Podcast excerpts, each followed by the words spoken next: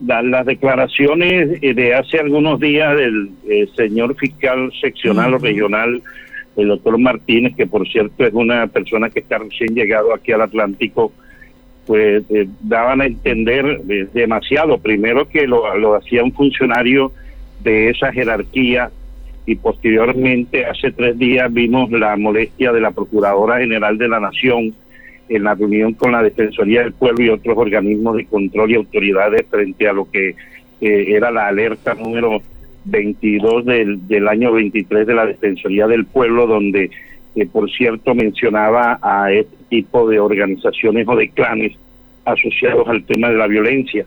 Ya, ya nosotros lo hemos analizado en otras ocasiones, creo que con ustedes, en cuanto a los orígenes y proyección de, estas situaciones que eh, ha venido creciendo en, el Departamento del Atlántico. Aquí hay todavía mucho más que, que conocer, hay mucho más que escarbar en lo que tiene que ver con el posicionamiento de organizaciones del crimen organizado y sencillamente lo de ayer es una muestra por los niveles de la del ataque del tipo de organización que las mismas autoridades y que los videos que se han conocido han descrito eh, en cuanto al, a los alcances de este tipo de ataque sicarial, eh, una especie de comando, así lo han denominado, por el tipo de armamento, nos muestra nosotros los niveles, diríamos, de, de, degradación a que ha llegado este conflicto armado, el tipo de, enfrentamiento entre estas organizaciones y bandas, pero lo peor de esto es que se trata de, una situación repetitiva eh, en donde no ha habido sino impunidad, eso es lo que nos muestra a nosotros, impunidad, falta de actuación oportuna de las autoridades. Aquí hay mucho eh, todavía porque eh, algún organismo no de aquí, sino de, de otra naturaleza especializado, adelante las investigaciones para terminar o, enfrentar realmente lo que está pasando.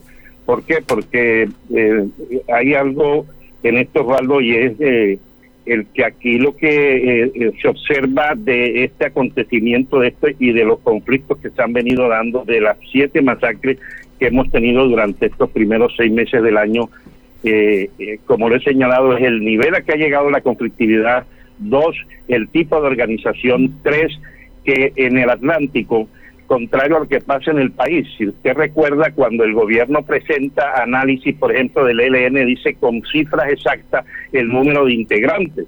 Por ejemplo, 5.632 integrantes en tantos frentes.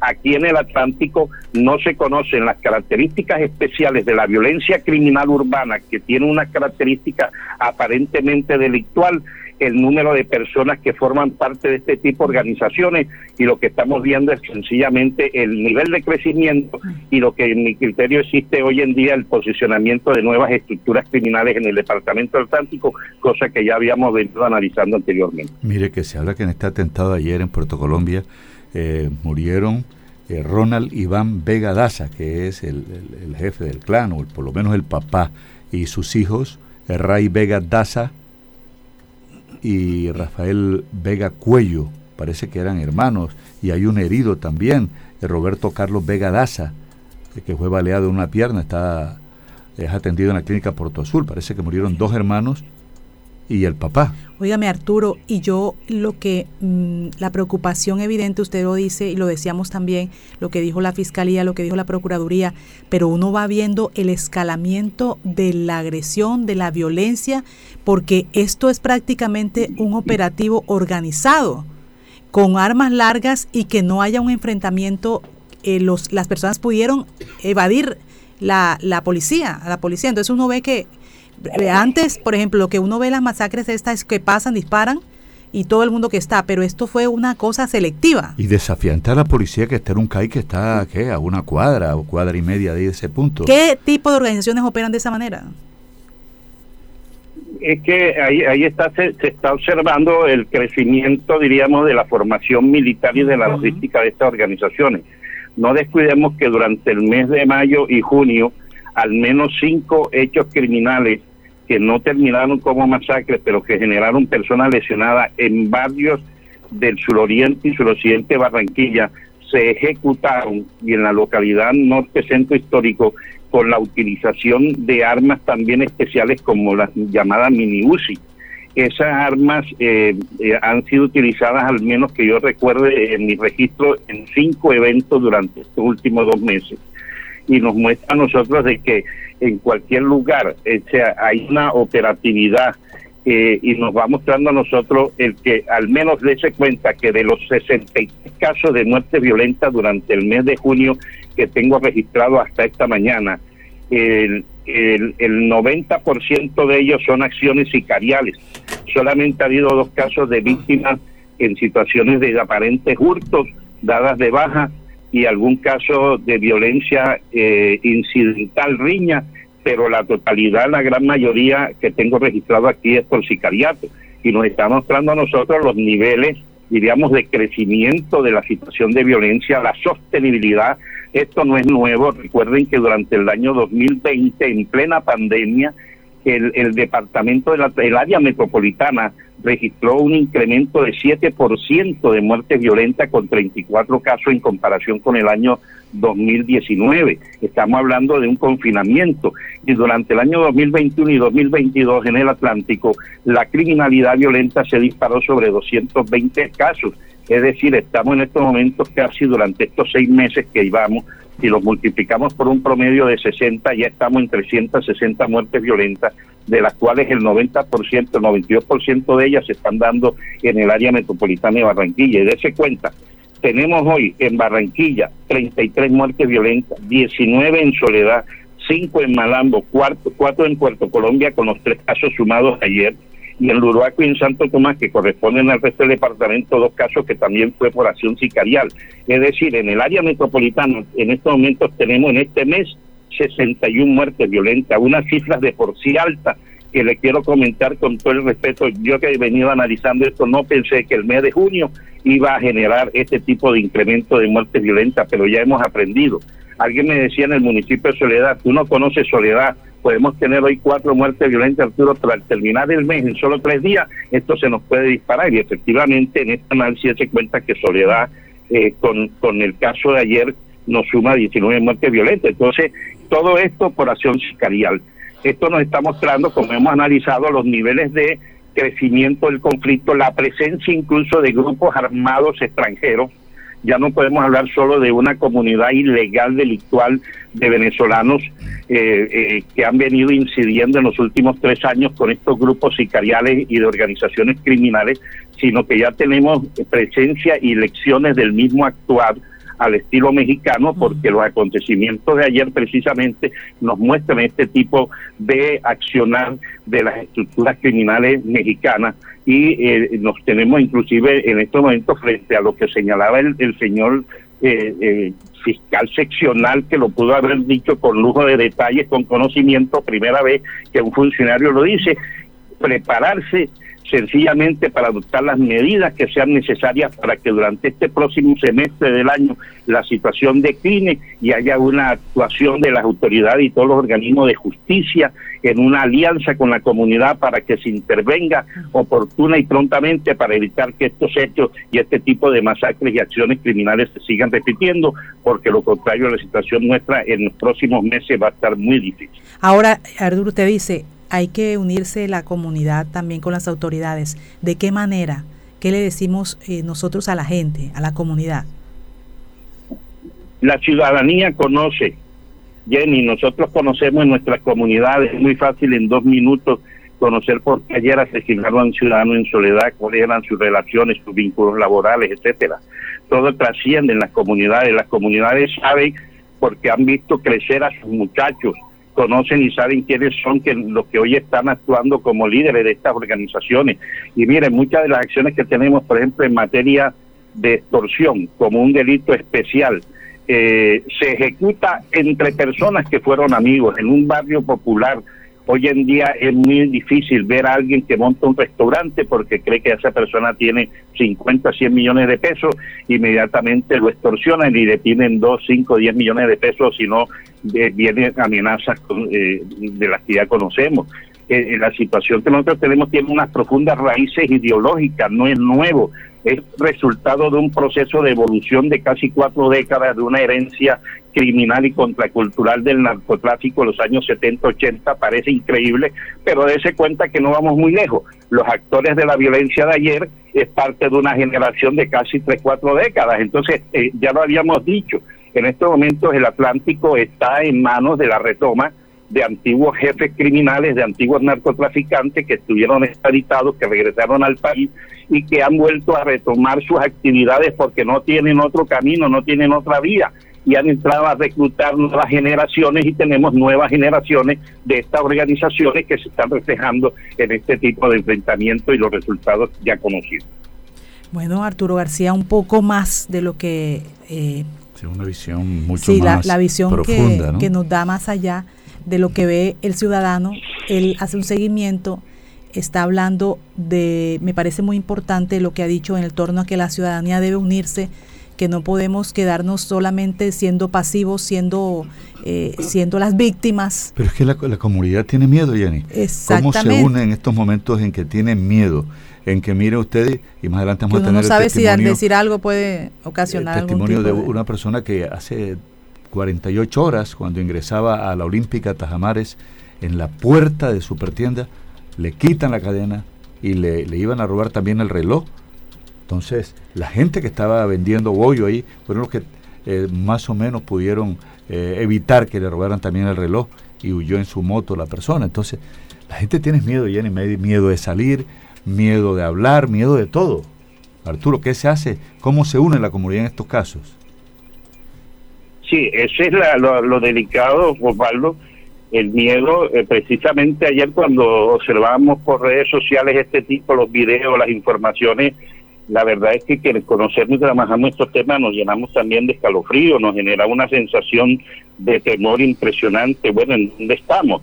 Lo podemos tener, hoy no tienen allá esa comunidad en un estrato alto, eh, con, se supone que con unas medidas de seguridad diferentes que debieron tener controlado porque tienen cámaras de bioseguridad en todas las cuadras, que se deja para comunidades populares donde el ciudadano vive inerme, ya no se puede sentar en una pizzería, en una, en una heladería, porque inmediatamente llega el, el, el asaltante. Eso, como le he señalado, nos muestra a nosotros la magnitud de la problemática. Anteriormente, de manos de la policía, como ustedes conocen, y yo fui activo en ese proceso, tuvimos casi 22 años en esa etapa de formación de redes de apoyo, frentes de seguridad.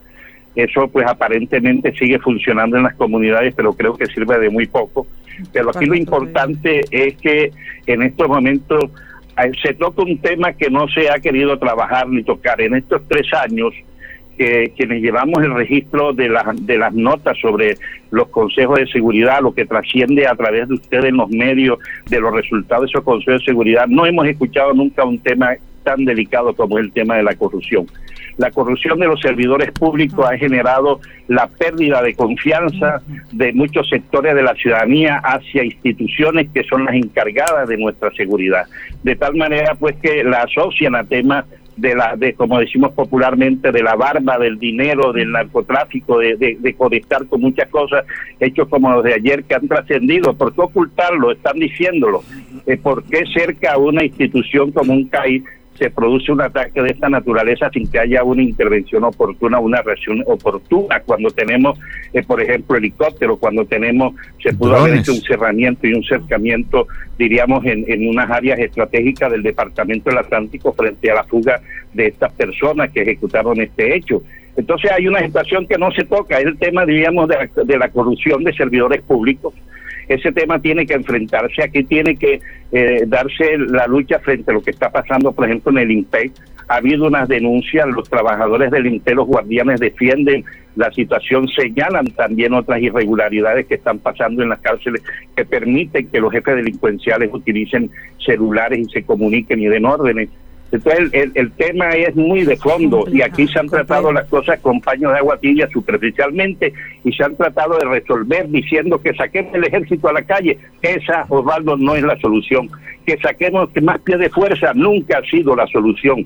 Hace 12 años, Osvaldo y Jenny, no tenía Barranquilla una sola cámara de videovigilancia. Hoy tenemos 852, un centro de automático de despacho moderno. ¿Por qué ocultar las cosas? El tema tecnológico, el tema es profundamente humano, es el crecimiento que se permitió durante años de estas organizaciones que reclutaron a cientos de niños, niñas, adolescentes.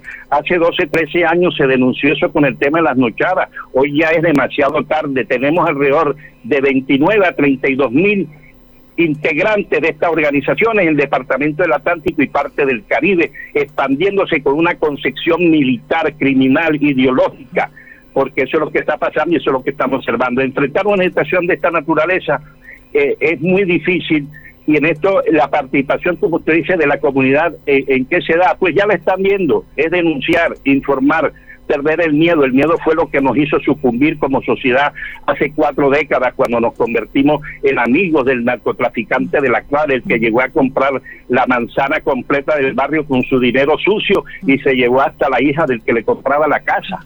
Osvaldo, esto es un proceso muy complejo, Jenny, y nosotros tenemos que enfrentar esta cruda realidad en la medida en que las acciones que se han intentado tomar desde los organismos encargados son equivocadas, son erróneas, son medidas de oficina, de cuarto frío que no han dado los resultados y que lo, han, y que lo que han hecho es llevar a que el Atlántico tenga unas características específicas, diferentes a las que tienen hoy regiones con conflicto armado con el ELN, con, los, con las organizaciones de la nueva guerrilla de las FARC, etcétera.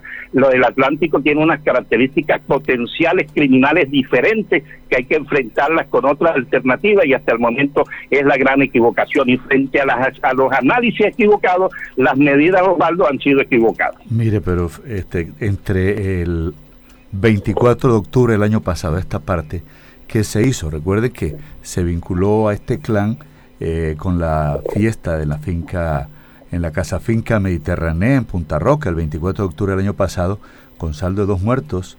Eh, recuerde, Arturo, Jonathan Ospino Hillera y el escolta precisamente Roberto Vega Daza, una de las personas que, que está herido. Está herido, sí, ah, el que está herido, el que está, en la clínica, así es. Entonces, fíjense ustedes, entre eh, esa fecha, 24 de octubre, esta parte, si se le hace seguimiento, mm, que se ha esclarecido, que se ha dicho, pareciera que las noticias también se olvidan y se le pierde el rastro de la información y no se puede, no se nombra más el caso hasta cuando de pronto sucede un hecho como este. Entonces es cuando se retoma y entonces se le coge el hilo a la información. Pero de esta parte acá no se ha hecho nada, no se ha investigado nada. La rifa de un Toyota, en fin, la gente que corrió despavorida, en fin tantas cosas que se, se conocieron en su momento y que fue el boom dentro de la información, pero después de octubre a esta parte no ha pasado nada. Una, una semana solamente de noticias y el señor del fusil se pasea tranquilo por las regiones del Atlántico y hacia Venezuela, de donde nació. la, la situación de impunidad frente a eso quedó claramente demostrado cuando lo llevaron a la fiscalía rindió una declaración y no hubo ningún tipo de imputación y quedó en libertad, no o ni, no quedó en libertad, sencillamente no tenía ninguna orden de captura y sobre ese tema quedó allí. Dos personas que se enfrentaron, que se mataron en una viña por donde estuvo de por medio el licor, es la explicación que se dio y todo quedó archivado. Esa es la realidad de un tema de impunidad histórica que sigue presentándose y, que lamentablemente es una de las grandes aristas que tenemos frente al tema del crecimiento de la criminalidad y contra eso, mientras no haya un, eh, no se enfrente realmente esta situación con cambios, con traslados, con, transformaciones de, la, de las entidades encargadas de esto, eh, la situación lamentablemente va, va, a seguir presentándose en estos temas tal como lo previno el, fiscal regional eh, recientemente. Bueno, quien habla es un experto en seguridad que siempre hace un seguimiento por años. por años, por años. Yo recuerdo la primera marcha que, que se organizó y que Arturo era muy joven eh, por las calles de Barranquilla hasta creo que hasta los, hasta el cementerio universal, eh, precisamente eh, motivando a la gente a que estuviera la sensibilidad, que denunciara, que hablara, que no tuviera miedo. Una marcha que fue muy significativa. Yo recuerdo que no, no sé si ya era abogado Arturo, pero pero ha habido movimientos y la gente se trata de concientizar, pero, pero, pero no se ha podido, no se ha podido y cada vez se recrudece más este tipo de, de, masacres, de hechos violentos. Arturo, muchas gracias. Osvaldo, un agrado hablar con ustedes y, y ojalá que estos elementos sirvan de análisis no es de pronto la posición clara, sino para sirva para construir a través de ustedes y con quienes nos escuchan eh, una, una ruta que permita eh, salvar y proteger a nuestra población en los próximos años. Aquí se trata de proteger a nuestros niños, niñas, adolescentes. Esa es la única ruta, reconstruir el tejido social desde las comunidades populares, intervenir desde el Estado y a eso hay que seguir trabajando. Un abrazo, bendición y buen día a todos.